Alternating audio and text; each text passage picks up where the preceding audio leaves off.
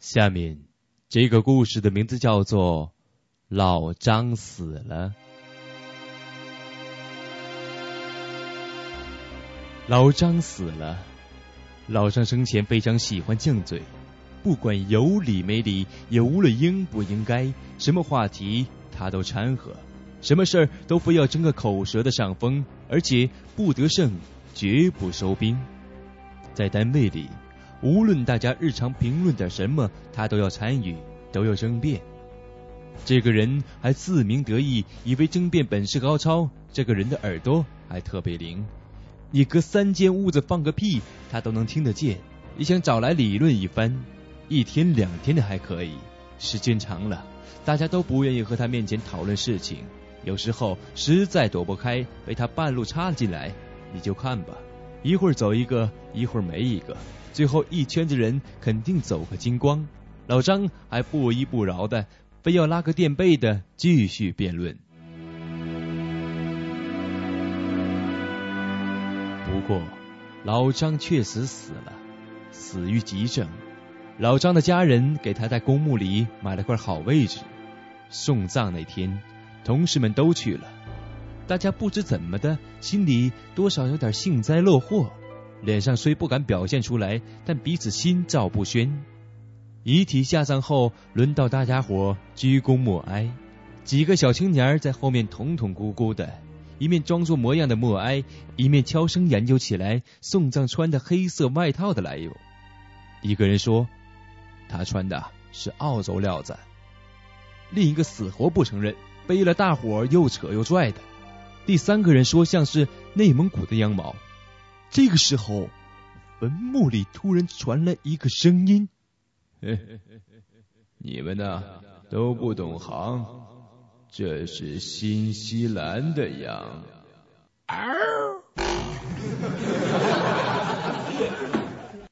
下面这个故事的名字叫做《等鬼》。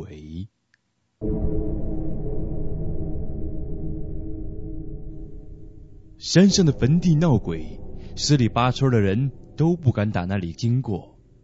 钱庄有个侯大胆，特别不信邪。唯有在那里守一个晚上，看个究竟。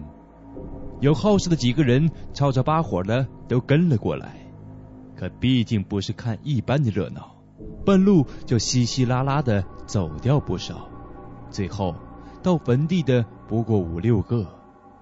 天色完全黑了，坟地越来越阴森恐怖，剩下的几个人几乎跑了个精光。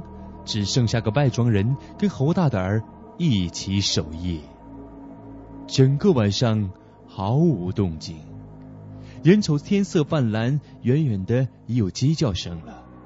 侯大胆儿伸了个懒腰，抱怨道：“哎呀，什么闹鬼呀？啥也没有啊，害得我守了一夜。”那个外村的人突然应了一句：“嗯呢，我都等了一百多年了。”愣是没有见过鬼。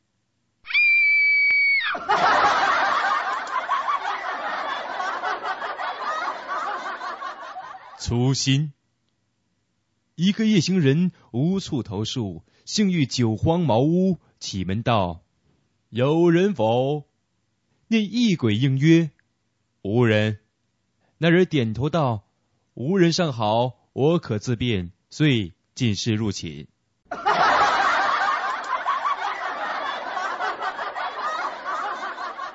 蝙蝠，一蝙蝠死了以后，入阴间听判。鬼判凝视蝙蝠半晌无语，突然说道：“按常理应遵六道轮回，怎奈此物非禽非兽，实不好判。不如重新投胎做蝙蝠吧。”茅厕神，几个人请笔仙儿。中途忽闻异味，以为是来了鬼，他们甚是害怕。笔仙儿却谓之曰：“勿惊勿惊，我乃茅厕之神也。”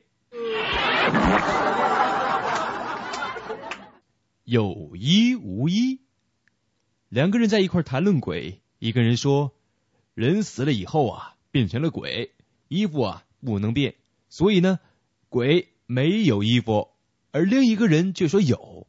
二人争得面红耳赤，决定去阴气重地来寻访鬼。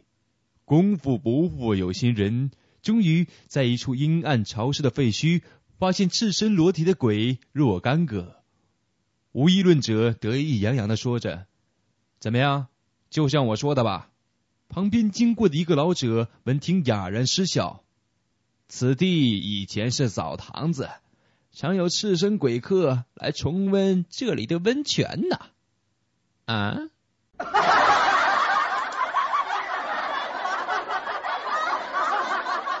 失职。一天，阎王审判一个新鬼，他看看生死簿，奇怪的说着：“哎，你阳寿未尽，怎么被勾到这里来了？”新鬼大冤说：“呀，牛头马面本来要勾个醉鬼，怎奈那个醉鬼呀沉醉叫不起来，恰好我路过。”拿我来充数了。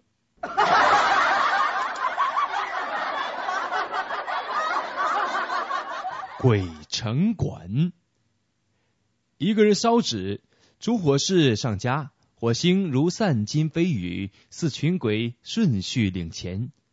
过了一会儿，旋风四起，风流大乱，兼杂着恶语怪音。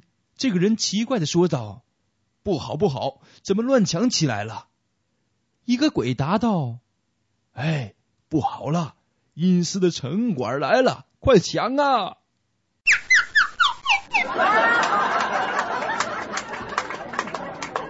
程序复杂。阎王发觉阳间数十年内人寿增加，认为牛头马面勾魂不利，所以来责备他们。牛头马面海冤着说：“阎王在上，往年勾魂呐。”鬼判批个条子，我们哥俩就去做了。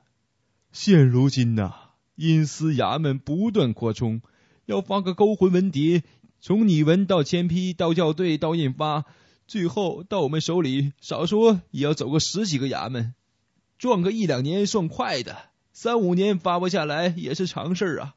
阳间的人怎么能不长寿呢？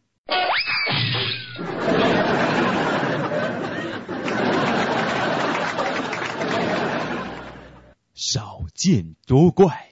一个人走夜路，路过坟岗的时候，突然的看见两个鬼在那里飘飘忽忽。这个人大声惊叫，一个鬼怒指着他说：“嚷什么？嚷什么？饭后遛弯而已，真是少见多怪。”哼！色鬼，一个村里的色鬼。暴死了，在埋葬后的第十天，他的坟突然塌了下来。村里人十分奇怪，于是他们重新掘开坟，发现，在墓穴里已经空空如也，什么也没有了。他们再仔细一看，原来尸体竟然挖塌上墙，钻入相邻一少妇墓穴内，与之相拥而卧，真是色心不死啊！谁怕谁？一天深夜，在一栋女生宿舍里，一个女生正在洗澡。突然一阵冷风，一个女鬼从浴室的另一个方向飘了过来。她飘到那个女生的背后，女鬼拍拍那个女生的肩膀，说着：“小姐，你看。”我没有脸呐！那个女生并没有回头，对他说：“那有什么了不起？”女鬼非常生气的说：“你这话是什么意思？”女生很镇定的回头跟那个女鬼说：“你看，我没有胸哎。”啊。